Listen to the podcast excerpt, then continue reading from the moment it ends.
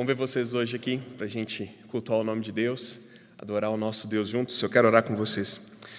Senhor, nós estamos aqui com um objetivo claro de ouvir Tua palavra, de entender um pouco mais dela, mas também de experimentar comunhão, experimentar confraternização, comunidade, ó Deus.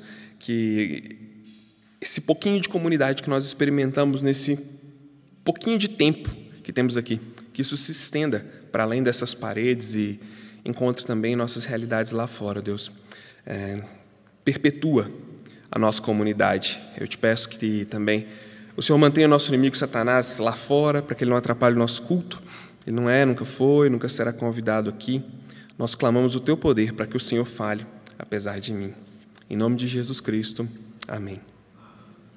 Você acha que lembranças têm poder? Eu acho que tem. Sabe por quê? Eu aposto que algumas coisas que você lembra da sua história te fazem ficar triste. E eu aposto também que algumas coisas que você lembra da sua história te fazem ficar feliz. Outras talvez te fazem ficar com medo de seguir em frente ou até receoso de aceitar um desafio, porque você tem talvez uma lembrança ruim de algum momento em que você encarou um desafio, mas deu tudo errado. E quando aquela lembrança vem, aquilo tem um poder de te colocar para baixo ou poder de te colocar para cima. Mas fato é que eu tenho visto por experiência própria e também na vida das pessoas com quem eu converso que lembranças específicas de momentos marcantes têm um impacto na nossa vida, seja para o bem e seja para o mal. Paulo sabia disso. Ele sabia do poder de uma lembrança na história de uma pessoa. Ele sabia a diferença que isso faz para o bem e para o mal. Por isso, ele quer que Timóteo se lembre de algo que ele se lembre de algo marcante, impactante, capaz, se lembrado na hora certa e do jeito certo, de motivá-lo para frente e de ajudá-lo na jornada que ele tem. Então vamos ler o texto de hoje? É, 2 Timóteo, capítulo 2, do versículo 8 ao versículo 13. O título da nossa mensagem é Suas lembranças têm poder. Lembre-se de Jesus Cristo, ressuscitado dentre os mortos descendente de Davi, segundo o meu evangelho. É por ele que estou sofrendo até algemas, como um malfeitor. Mas a palavra de Deus não está algemada. Por esta razão, tudo suporto por causa dos eleitos, para que também eles obtenham a salvação que está em Cristo Jesus com glória eterna. Fiel é essa palavra. Se já morremos com ele, também viveremos com ele. Se perseveramos, também com ele reinaremos. Se o negamos, ele por sua vez nos negará. Se somos infiéis, ele permanece fiel, pois de maneira nenhuma pode negar a si mesmo. Como eu falei, esse é o capítulo dos imperativos, tá? Nós temos vários aqui. Nós temos fortifique-se na graça, transmita o evangelho, participe dos meus sofrimentos e agora lembre-se de Jesus Cristo ressuscitado. A primeira pergunta que a gente tem que pensar aqui ou responder seria: por que se lembrar de Jesus Cristo crucificado? Por que é importante nesse momento? Vamos lembrar o que está acontecendo aqui na história de Paulo com Timóteo? Ele está motivando Timóteo diante do desafio que ele tem. Especificamente nessa parte, Paulo acabou de encorajar Timóteo para se engajar com outras pessoas, para se engajar na propagação do evangelho para outros, como um soldado fiel, como um atleta perseverante e como um fazendeiro que não desiste de manusear a terra. E ele diz: se engaje com pessoas, vá até eles, transmita para que eles frutifiquem. E agora, lembre-se do evangelho. Por quê? Porque o efeito da lembrança de Cristo, o efeito da lembrança de Jesus Cristo era perseverança e força para continuar em frente na missão. Então, isso aqui já é um resumo. Se você tem que gravar alguma coisa de hoje para aplicar na sua vida, é isso. O efeito da lembrança de Cristo tem um fator motivador para que a gente continue a nossa missão. Qual fator é esse? Ele gera perseverança. Por que também porque o sofrimento de Jesus não foi em vão. Logo, o dele também não seria. Duas razões bem interessantes para Paulo convidar Timóteo a lembrar disso. Porque a lembrança de Cristo traz perseverança e porque lembrar de Cristo vai mostrar para ele que o sofrimento de Jesus não foi em vão. Logo, o sofrimento que ele precisa experimentar também não será em vão. Mas tá bom. Nós falamos bastante disso semana passada e vamos continuar falando. O que é lembrar de Cristo ressuscitado? O que é isso? É a visão daquilo que Jesus representa para a nossa fé. Isso é lembrar de Jesus Cristo ressuscitado. É a visão que nós temos daquilo que Cristo representa para a nossa fé. Há quem diga que o conhecimento que nós recebemos, que o conhecimento que chega até nós, ele só é capaz de ser transmitido, de ser falado a outro de maneira que o outro entenda, quando nós criamos uma imagem, quando nós construímos uma imagem daquilo na nossa mente. E aí nós somos capazes de compartilhar esse conhecimento com outras pessoas. É exatamente isso que Paulo está falando. Ele está dizendo: lembre-se, da visão, daquilo que você entendeu, porque no versículo anterior ele diz: olha, medita nisso para você entender. Então, lembre-se do que é a visão de Cristo para a sua fé. O que, que Jesus significa para isso que você chama de caminhada cristã, para isso que você chama de vida na fé, para isso que você chama de compromisso evangélico, gospel, seja lá o que for o nome que você dá. Mas é a visão que você tem do que Cristo representa para a nossa fé. E é ele que diz: lembre-se de Jesus ressuscitado dentre os mortos, descendente de Davi. Eu vou explicar para vocês algumas coisas desse texto, e aí, mais para frente, eu vou aplicar esse texto para nós. Mas algumas coisas aqui são muito importantes. Primeiro, que ele está sendo imperativo. Não é um convite, não é uma sugestão. Ele está dizendo: é muito importante que você faça isso. Em outras palavras, Timóteo, lembrar disso tem um significado, tem um efeito direto em como você vive a sua missão. Ou seja, não lembrar disso vai destruir sua missão, vai atrapalhar sua missão. Então, por isso, é um imperativo. E ele diz: lembre-se de Jesus Cristo, ressuscitado dentre os mortos, descendente de Davi. Ele está abordando aqui de uma maneira mais geral a base do Evangelho de Jesus Cristo e o motivo pelo qual Jesus é suficiente. Por quê? Porque ele é 100% Deus, 100% homem. Jesus ressuscitado dentre os mortos, Deus. Descendente de Davi, homem, uma linhagem humana na terra que mostra, ele também é homem, mas ele também é Deus. Ele está dizendo, Timóteo, lembra daquele que é o único capaz de pagar o preço. Lembra daquele que veio até aqui como homem, como verbo que se fez, como Deus, perdão, como verbo que se fez carne e se tornou homem lembra dele. Por que ele enfatiza isso? Timóteo devia estar muito ciente dessa realidade, porque a doutrina da divindade e da humanidade de Cristo ela era muito tacada nessa época. Várias doutrinas que iam de confronto a essa questão da divindade e da humanidade de Jesus surgiam nessa época. Então Paulo estava preocupado que aquilo não fosse modificado. Se a gente olhar um pouquinho para frente no texto, lá no versículo 17, nós vamos ver que dois homens estavam mudando isso. O nome deles era Imineu e Fileto. Eles estavam exatamente mudando a doutrina da ressurreição. Então, da ressurreição não, da divindade e da humanidade de Jesus. Então, Paulo estava preocupado que isso fosse transmitido de maneira leal. Era uma apologética a realidade de Jesus, era uma defesa da ressurreição do Deus homem. E aí ele usa uma expressão um pouquinho mais para frente, ele fala assim: segundo o meu evangelho. Lembre-se de Jesus Cristo, ressuscitado dentre os mortos, descendente de Davi, segundo o meu evangelho. Será que, que ele está falando assim para Timóteo? Olha, então o evangelho é meu, tá bom? Isso aqui que eu estou te falando, fui eu que criei, fui eu que inventei? Não. A forma dele dizer isso é: olha, lembre-se dele como ele é, assim como eu tenho te falado. Porque ele é exatamente o que eu tenho te falado durante todo esse tempo. Lembra dele assim, do jeito que eu te falei. Paulo faz isso algumas vezes, ele diz: Olha, sejam meus imitadores, como eu também sou de Cristo. Ele se coloca como um exemplo, às vezes, de fidelidade, de piedade, do serviço a Cristo. Então ele diz: Olha, o meu evangelho no sentido de que, do jeito que eu te falo, é como ele é. Na fidelidade com que eu transmiti ele para você, lembra dele assim.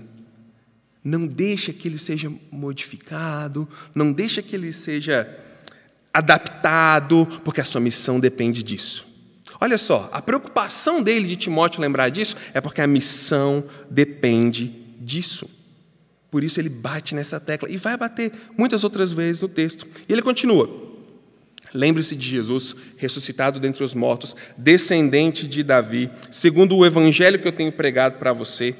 É por ele que eu estou sofrendo até algemas, como um malfeitor. Mas a palavra de Deus não está algemada. Ele começa lá no versículo 9 e diz: É por ele que eu estou sofrendo até algemas, como um malfeitor. Por ele quem? A gente tem aqui por ele como causa, porque ele sofria por causa do evangelho que ele pregava. O evangelho era o motivo das pessoas o perseguirem, mas por ele também como motivo motivo para suportar o crescimento. Então, Paulo está dizendo: é por causa desse evangelho que está de acordo com Jesus Cristo, Deus, o Jesus Cristo, homem que ressuscitou dos mortos, que você tem ouvido da minha boca, é por ele que eu estou sofrendo, suportando maldade. E essa palavrinha de sofrendo, ela é como se ele tirasse um print daquele momento da vida dele. O tempo aqui quer comunicar isso. Ele tirou um print naquele exato momento em que ele estava escrevendo esse texto e está falando para Timóteo: o que eu estou sofrendo agora. Não é ah, o que eu tenho sofrido na vida, ah, os sofrimentos que eu passei, igual quando a gente vai contar a nossa história e a gente fala: ó, eu sofri muito para chegar até aqui, viu? Não é nesse sentido. Ele está mostrando para ele: o sofrimento que eu estou passando agora, nesse momento, é por causa do Evangelho. E eu estou suportando até algemas como um malfeitor, aquele que é condenado por fazer o mal. Olha só, ele está sofrendo pelo supremo bem, como alguém que faz o mal. Essa palavra é a mesma usada para aqueles dois que estavam ao lado de Jesus quando ele foi crucificado, os dois malfeitores, os dois que praticavam o mal, iníquos, condenados, cuja condenação era a cruz. Ele estava sofrendo como um deles. Por quê? Porque ele pregava aquilo que trazia vida ao homem. A visão clara do Cristo ressuscitado e do seu evangelho transforma um modo de ver a vida. É aqui que a parte da lembrança ela começa a fazer mais sentido. Porque a visão clara disso Cristo ressuscitado, Cristo transmitindo esse evangelho, e Paulo tendo que até suportar dores e coisas horríveis por causa disso, é o que transforma o nosso modo de ver a vida.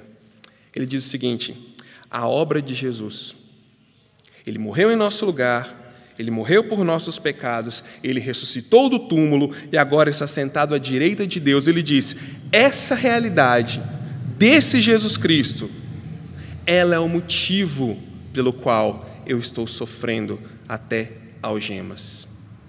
Ela é a razão pela qual eu estou suportando agora, nesse momento, as dores como um bandido. Eu só aguento isso, Timóteo, porque eu estou recordando que ele morreu em meu lugar pelos meus pecados, que ele ressuscitou do túmulo e agora ele está sentado à destra de Deus.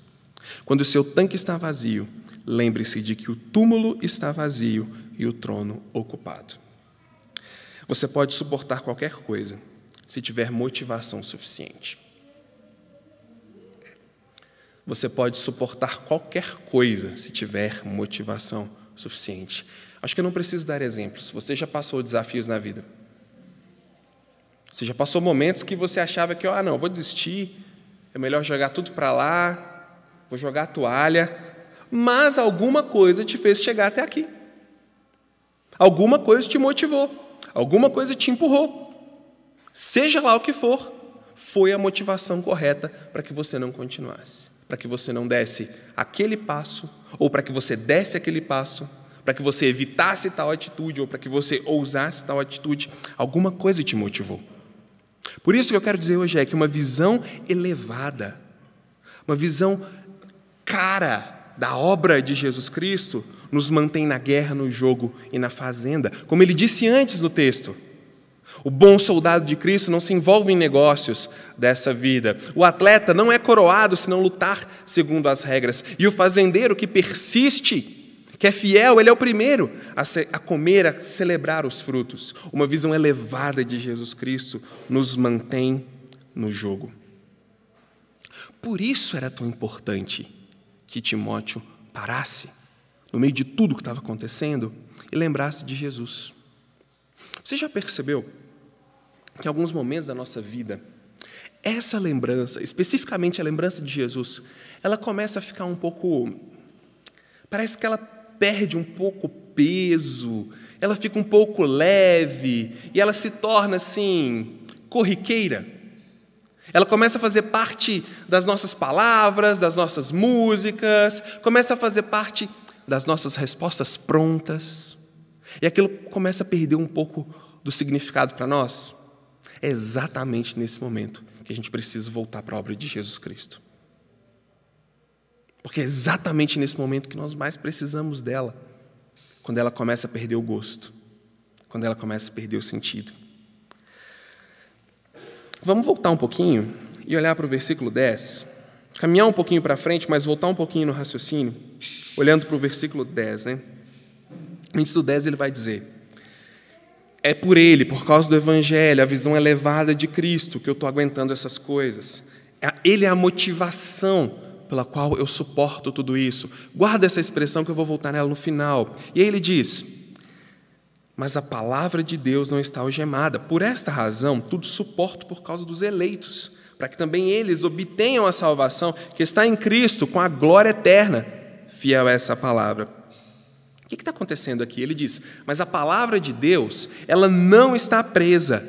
Diferente dele, que está preso, sofrendo, como um bandido, a palavra de Deus não está presa. A palavra de Deus não tem algemas para segurá-la e ela vai frutificar, ela vai render eh, crescimento, fruto, onde quer que ela esteja. Por quê?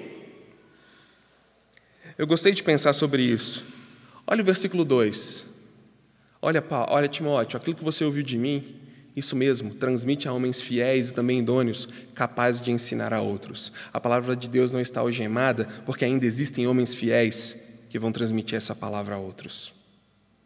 A palavra de Deus também não está algemada por causa da promessa que nós temos em Mateus capítulo 28, versículo 18 a 30. A gente conhece bem esse texto. Ide, portanto, fazer discípulos de todas as nações, batizando-os em nome do Pai, do Filho do Espírito Santo, ensinando-os a guardar todas as coisas que vos tenho ordenado.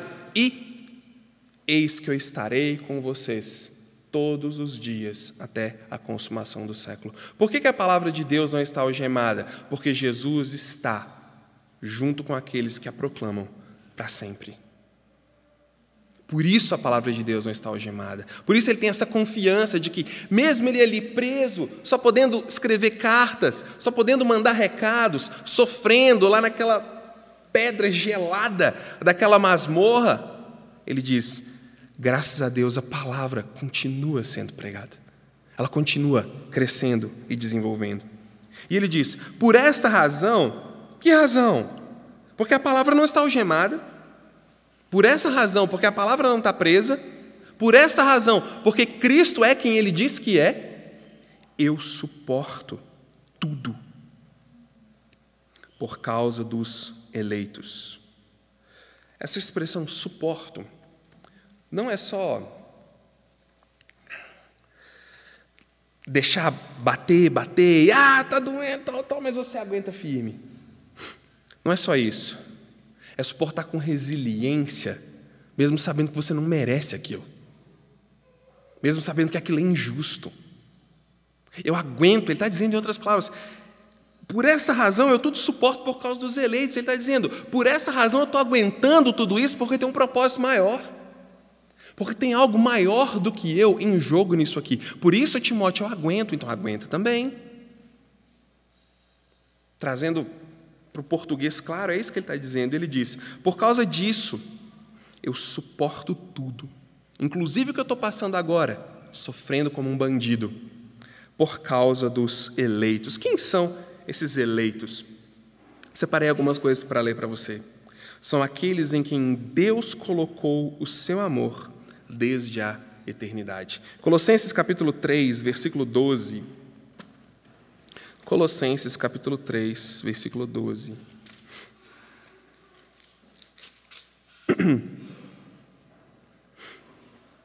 Portanto, como povo escolhido de Deus, santo e amado, revistam-se de profunda compaixão, bondade, humildade, mansidão e paciência. Quem são eleitos? É um povo escolhido, onde Deus decidiu colocar o seu amor. Eles são objetos do supremo bem de Deus, escolhidos não com base na sua bondade ou fé prevista, não mas segundo a graça e a misericórdia de Deus. Não foi a fé do homem que causou a eleição, mas a eleição que causou a fé. Deuteronômio, capítulo 7, do versículo 7 a 8, fala um pouco sobre isso. Deuteronômio, capítulo 7, do versículo 7 a 8.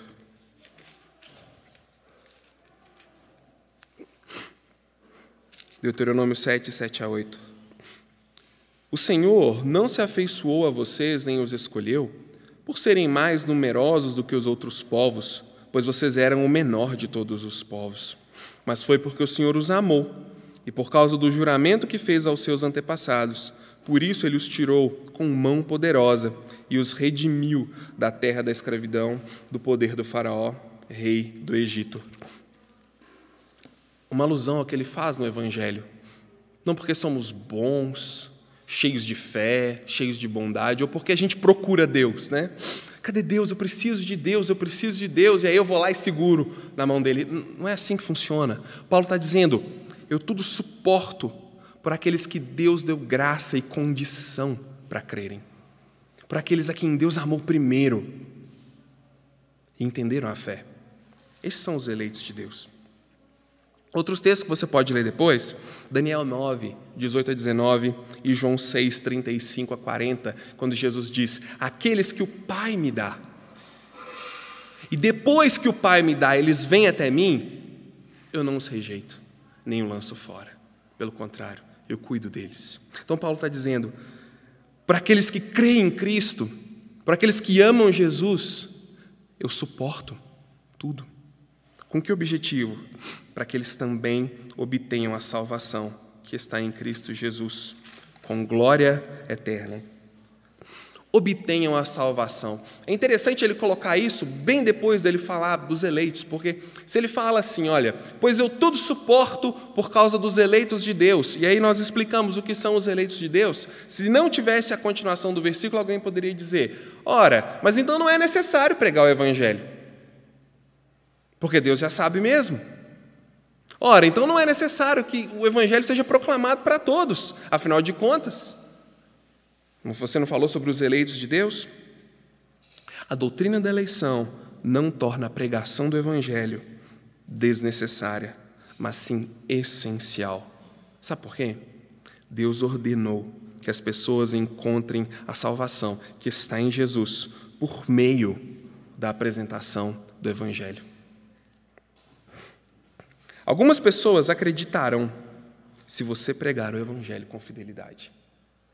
Eu ouvi uma frase uma vez, e eu gostei muito, que diz: Deus tem a pessoa certa para ouvir o Evangelho que você tem condição de explicar. Eu acho isso fenomenal. Porque você não precisa ser um doutor em teologia, você não precisa ser um pastor, um pregador, não. Você precisa ter o Evangelho e Deus tem a pessoa certa, que vai entender o Evangelho a partir da explicação que você sabe dar. Romanos capítulo 10, versículo 17. Vamos ler. Romanos capítulo 10, versículo 17. Romanos capítulo 10, versículo 17. Consequentemente, a fé vem por se ouvir a mensagem e a mensagem é ouvida mediante a palavra de Cristo. A fé vem pela pregação. Logo, a pregação do Evangelho não é descartada, não pode ser descartada, porque Deus decidiu que a fé chegasse até as pessoas por meio da pregação, da palavra. Por isso, Paulo está dizendo: eu suporto o que for necessário para que eles experimentem a salvação, para que eles experimentem essa glória de ter Cristo junto com eles, para que eles experimentem essa glória de se relacionar com Jesus Cristo. Eu suporto, eu aguento, desde que a palavra vá em frente e que eles possam obter salvação e possam desfrutar disso com Jesus em glória eterna. Por fim, ele usa ali um ditado popular, talvez um cântico, acho que é mais apropriado um cântico, alguns acham que é um ditado popular, que diz assim: Fiel é essa palavra. Se já morremos com Ele, também viveremos com Ele. Se perseveramos, também com Ele reinaremos. Se o negamos, Ele, por sua vez, nos negará. Se somos infiéis, Ele permanece fiel, pois de maneira nenhuma pode negar a si mesmo. O que, que essa, esse pedacinho de texto quer enfatizar? cristãos passarão por dificuldades. Leia esse texto com isso em mente. Cristãos passarão por dificuldades. Quando ele diz, essa palavra é confiável, é uma outra maneira dele dizer, isso já foi comprovado. Isso aqui é visto, isso é vivido. Isso aqui está claro no nosso dia a dia que experimentamos a fé. E aí ele divide em duas partes. Aqueles que perseveram fielmente e aqueles que não perseveram. Primeiro, aqueles que perseveram. Se morremos com Ele, também viveremos com Ele. Se perseverarmos, também reinaremos com Ele. Provavelmente isso aqui é uma menção a Marcos, capítulo 8, versículo 35. Quem quiser salvar a sua vida, a perderá. Mas aquele que perder a sua vida por minha causa, achá-la-á. O cristão é chamado para uma vida de mortificação de si mesmo. Um bom resumo para esse texto é Marcos 8,35. Quem quiser salvar a sua vida a perderá, e aquele que perder a vida por minha causa a encontra. Aquele que se nega. Romanos capítulo 6, Paulo fala muito disso lá em Romanos 6, do versículo 4 ao versículo 14, é um pouquinho maior o texto. Eu estou lendo na NVI aqui, tá? Na, na Bíblia. Romanos 6, 4 ao 14 diz assim: Portanto, fomos sepultados com ele na morte por meio do batismo, a fim de que, assim como Cristo foi ressuscitado dos mortos mediante a glória do Pai, também nós vivamos uma nova vida. Se dessa forma fomos unidos a Ele na semelhança da Sua morte, certamente também o seremos na semelhança da Sua ressurreição. Pois sabemos que o nosso velho homem foi crucificado com Ele, para que o corpo do pecado seja destruído e não mais sejamos escravos do pecado, pois quem morreu foi justificado do pecado. Ora, se morremos com Cristo, cremos que também com Ele viveremos, pois sabemos que, tendo sido ressuscitado dos mortos, Cristo não pode morrer outra vez. A morte não tem mais domínio sobre ele, porque morrendo ele morreu para o pecado uma vez por todas, mas vivendo vive para Deus. Da mesma forma, considerem-se mortos para o pecado, mas vivos para Deus em Cristo Jesus. Portanto, não permitam que o, corpo, que o pecado continue dominando seus corpos mortais, fazendo que vocês obedeçam aos seus desejos. Não ofereçam os membros do corpo de vocês ao pecado como instrumentos de justiça. Antes, ofereçam-se a Deus como quem voltou da morte para a vida, e ofereçam os membros do corpo de vocês a Ele como instrumentos de justiça, pois o pecado não os dominará, porque vocês não estão debaixo da lei, mas debaixo da graça. O que, é que ele está falando? A morte e a ressurreição de vocês, de Cristo, coloca vocês em uma outra condição. Uma condição de quem, junto com Ele, morreu para o pecado e renasceu para uma nova vida. Assim como Ele morreu para ressurgir e nunca mais morrer, a obra dele garante que você pode morrer para o pecado e ressuscitar para uma nova vida. Por isso, não se entregue aos desejos do seu próprio corpo, mas mortifique o seu pecado, negue-se a si mesmo. É isso que ele está dizendo lá em, em 2 Timóteo, para Timóteo. Timóteo, a vida do cristão é uma vida de adversidades, mas a negação, a mortificação do pecado, ela precisa fazer parte disso. Segundo, aqueles que não perseveram. Aqui a gente tem a terrível imagem da negação de Jesus Cristo. Diz o texto: se o negamos, ele também nos negará. Se não tivermos fé, ele permanece fiel, pois não pode negar-se a si mesmo. Parece aqui um eco de Mateus capítulo 10, versículo 33. Abre sua Bíblia aí. Mateus 10, 33.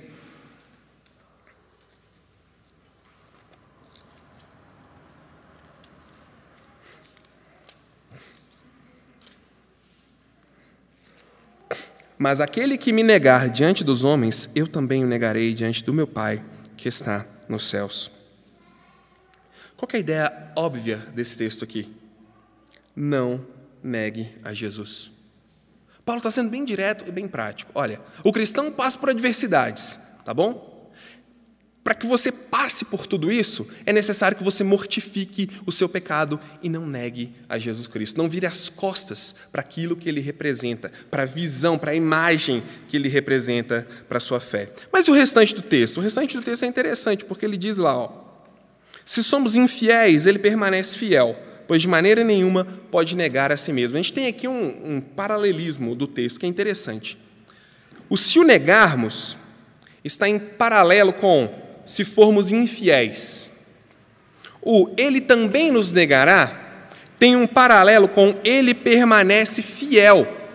A pergunta é: ele permanece fiel a quê? Existem duas ideias sobre a que ele permanece fiel. Uma a nós, outra a ele mesmo. Eu acredito que ele está sendo fiel a ele mesmo. Por quê? justamente por causa do paralelismo. O paralelismo coloca uma atitude nossa e uma resposta daquilo. Uma atitude ruim ou boa nossa e uma consequência daquilo. E esse texto, ele é um texto de advertência. Então seria muito legal se o texto estivesse dizendo, olha, se o negarmos e ele também nos negará, mas se a gente for infiel, ele permanece fiel. Seria como se dizer assim: se nós o negamos, ele também nos negará. Mas se a gente for infiel, fica tranquilo porque ele é fiel e vai dar tudo certo. Isso não combina com o que ele está falando aqui. Não faz sentido, porque deixa a gente muito tranquilo, né? Não, é, é quase um universalismo. Fica tranquilo, vive a sua vida, que no final Deus vai cuidar de tudo e vai levar todo mundo para o céu. Por isso não faz sentido. Então, o que, que eu acredito que faz mais sentido aqui? Que Deus é fiel, ele permanece fiel com as suas bênçãos, mas também com as suas advertências. É um alerta para ele. Olha, ele é muito fiel para nos acolher. Ele é muito fiel quando nós permanecemos fiel, mas ele é fiel também às advertências dele. Por isso, siga em fidelidade. É uma advertência, gente. Ele não pode negar a si mesmo. Deus não pode agir de forma contrária à sua natureza. Isso é importante a gente pensar. Deus não pode agir de forma contrária à natureza dele mesmo. A lógica de Deus é a lógica de Deus, não é a nossa. Na nossa lógica, no nosso pensamento, a gente quer dar um jeitinho, a gente quer, né, e tal. Mas Deus já tem uma maneira de agir. Ele continua sendo o Deus de misericórdia, o Deus de justiça, o mesmo ontem, hoje e para sempre. Mas a advertência dele é séria. Então o que, que Paulo diz para Timóteo? Timóteo, lembre de Cristo ressuscitado e do Evangelho que eu prego, que é o quê? É a expressão fiel do que ele fez. Morreu na cruz pelos nossos pecados, no nosso lugar, ressuscitou e está sentado à destra de Deus. Essa imagem me ajuda a suportar qualquer coisa para que os eleitos de Deus, os filhos de Deus, recebam a palavra e obtenham salvação, desfrutem de Jesus Cristo. E olha, você vai passar por adversidade, permaneça fiel. Não caia nas sombras da negação de Cristo. Tenha Cristo numa imagem tão elevada, tão elevada, que a infidelidade a Ele pareça absurda diante da fidelidade que o amor dele te constrange a ter. É isso que ele está falando para Timóteo aqui. Mas nossas lembranças têm poder. Então, volta para o versículo 9, que ele diz assim: Por ele estou sofrendo. Veja a importância disso. Por causa do Cristo ressuscitado, por causa de quem Jesus era, Paulo diz: Eu estou sofrendo como um bandido. Olha o peso disso para Paulo, lá em 1 Coríntios, capítulo 15, do versículo 12 ao versículo 20. 1 Coríntios 12 a 20. Diz assim: 15, 12 a 20. Tem uma palavrinha aí que eu gostaria que você prestasse atenção. Vamos lá, ó. Ora, se está sendo pregado que Cristo ressuscitou dentre os mortos, como alguns de vocês estão dizendo que não existe ressurreição dos mortos? Se não há ressurreição dos mortos, nem Cristo ressuscitou. E se Cristo não ressuscitou, é inútil a nossa pregação, como também inútil a fé que vocês têm. Mais que isso, seremos considerados falsas testemunhas de Deus, pois contra ele testemunhamos que ressuscitou a Cristo dentre os mortos. Mas se de fato os mortos não ressuscitam, ele também não ressuscitou a Cristo. Pois se os mortos não ressuscitam, nem mesmo Cristo ressuscitou.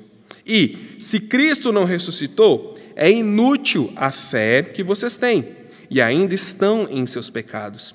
Nesse caso, também os que dormiram em Cristo estão perdidos.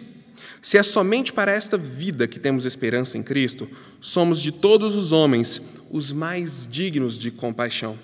Mas, de fato, Cristo ressuscitou dentre os mortos, sendo Ele as, a palavra que eu quero que você preste atenção, as primícias dentre aqueles que dormiram. Visto que a morte veio por meio de um homem, também a ressurreição dos mortos veio por meio de um só homem.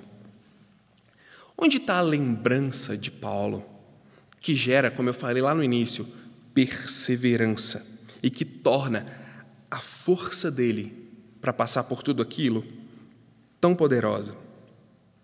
Onde essa lembrança se transforma numa esperança tão profunda? Nessa palavrinha, primícias. Sabe o que são primícias? Primícias era a primeira parte da colheita que era dedicada a Deus. Era o primeiro molho, a primeira porção daquilo que era colhido, que era dedicado a Deus, em sinal de que a colheita pertencia a Deus e seria a Deus dedicada por meio de vidas dedicadas. Assim, Cristo que foi ressuscitado é a garantia da ressurreição de todo o povo redimido de Deus. Sabe onde a lembrança de Paulo se transforma em esperança? Quando ele pensa na ressurreição. É aqui que essa lembrança do Cristo ressuscitado e da obra dele se torna tão completa e tão motivadora na vida dele. Percebe uma coisa? Quantas vezes até agora nós vimos Paulo, nós estudamos algumas cartas de Paulo já, e também estudamos algumas cartas de outros escritores da Bíblia. Mas quantas vezes nós vimos eles dizerem assim: aguente firme essa dificuldade, porque um dia a gente vai todo mundo para o céu? Quantas vezes você já viu eles falarem isso? Você já me ouviu falar isso? Espero que não. A gente não vê eles falando isso. A gente não vê ele dizendo, fica tranquilo, porque aqui está muito difícil. Eu estou sofrendo aqui, mas daqui a pouco eu morro, eu vou para o céu e está tudo bem. Ah, graças a Deus. Eu já escutei até pessoas dizerem: Nossa, eu não vejo a hora de Jesus voltar ou de morrer logo para eu ir para o céu. Esse mundo aqui está muito difícil, eu quero subir logo. Mas olha só, ele diz: se Jesus não ressuscitou, isso aqui é tudo em vão. Se Jesus não ressuscitou, tudo que a gente está fazendo é uma palhaçada. E a gente ainda é mentiroso, chamando Deus de mentiroso ainda. Nós somos um bando de idiotas se Jesus não ressuscitou. Mas ele ressuscitou, como a gente viu. E ele é as primícias, o primeiro consagrado a Deus de muitos. Por que, que ele está encorajando Timóteo a perseverar? E por que, que ele suporta tanta coisa ruim? Porque ele sabe que aquilo não é o ponto final. E porque ele sabe que Deus não vai simplesmente ter uma perspectiva assim, escapista e fujona, de vir tirar o seu povo do meio do problema só. Deus não vai fazer isso. Ele sabe que existe um continua, mesmo que a vida seja tirada dele. Ele sabe que essa vida vai voltar. E é isso que dá esperança. Gente, o que, você acha que motivou os primeiros cristãos a morrerem nas fogueiras, morrerem comidos pelos bichos, morrerem estraçalhados. Acha que era, nossa, que legal, vou para o céu, vem leão. Você acha que era assim? É porque Jesus prometeu. Isso aí não é o seu fim. Você não acaba aqui. Existe algo depois, você vai voltar, você vai ressuscitar. Por isso eu gosto de dizer, gente, o chique não é ir para o céu, o chique é ressuscitar e viver com Cristo, onde Ele estiver. E é essa a lembrança que se torna esperança para Paulo. Eu estou fazendo tudo isso aqui, olha o que ele fala, eu estou fazendo tudo isso aqui para que os eleitos experimentem o quê? Obtenham o quê? Salvação com glória em Jesus. O que é isso? Ressuscitar e viver com Cristo como Rei. Desfrutar de Jesus. Não é morrer e ganhar uma harpa e ficar sentado numa nuvem tocando harpa. Se a nossa esperança se baseia em apenas aprender a tocar harpa e tocar harpa nas nuvens o resto da eternidade, somos os mais idiotas de todos os homens. Porque Paulo está dizendo: existe algo a mais, existe algo além. E isso me motiva a continuar. Por quê? Porque o primeiro ressuscitou e está lá à destra de Deus. E ele disse para nós: Eu vou concluir a obra que eu comecei. Eu vou reinar nessa terra. Eu vou colocar ordem nas injustiças. Eu vou consertar essas loucuras que vocês veem. Eu vou transformar o certo em certo de novo e o errado em errado de novo. Eu vou mostrar que os poderosos não são poderosos e vou mostrar que eu estava dando risada deles. Eu vou mostrar o que é um governo justo e honesto de verdade. E você quer saber de uma coisa? Você vai estar aqui do meu lado, em glória, desfrutando disso, porque você vai ressuscitar. E essa era a esperança de Paulo, de ver o mundo como nós conhecemos, transformado pelo poder do Evangelho redimido pelo poder do Evangelho, e isso fazia ele aguentar, sofrer como um bandido qualquer, o que quer que fosse, para que os eleitos, estendido a nós aqui, pudessem entender e desfrutar dessa mensagem. Então, para Timóteo, o que isso significava? Timóteo, persevera. Sabe por quê? Porque no Senhor o nosso trabalho não é vão. 1 Coríntios 15 fala isso, lá no finalzinho. Porque no Senhor o nosso trabalho não é vão. Sabe o que significa isso? A gente gosta de usar esse texto assim. A gente vai e fala de Jesus com alguém. E a pessoa não escuta. É, não, não dá muita atenção. A gente fala assim: não, mas tudo bem. No Senhor o nosso trabalho não é vão. Um dia a palavra vai frutificar naquele coração. A gente usa o texto assim, mas será que é isso? Será que ele está falando disso?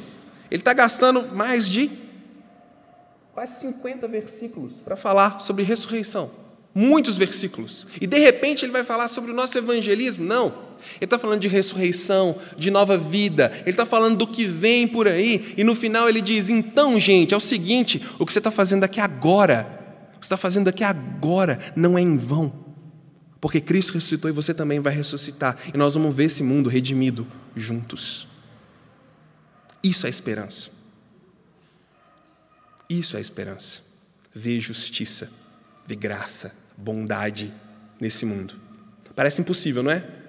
Ver justiça, bondade, equidade nesse mundo. É por isso que chama Evangelho e é por isso que Jesus precisou morrer. Vamos orar? Deus, eu te peço que o Senhor nos ajude a ter uma esperança futura sadia, não utópica nem escapista, mas sadia.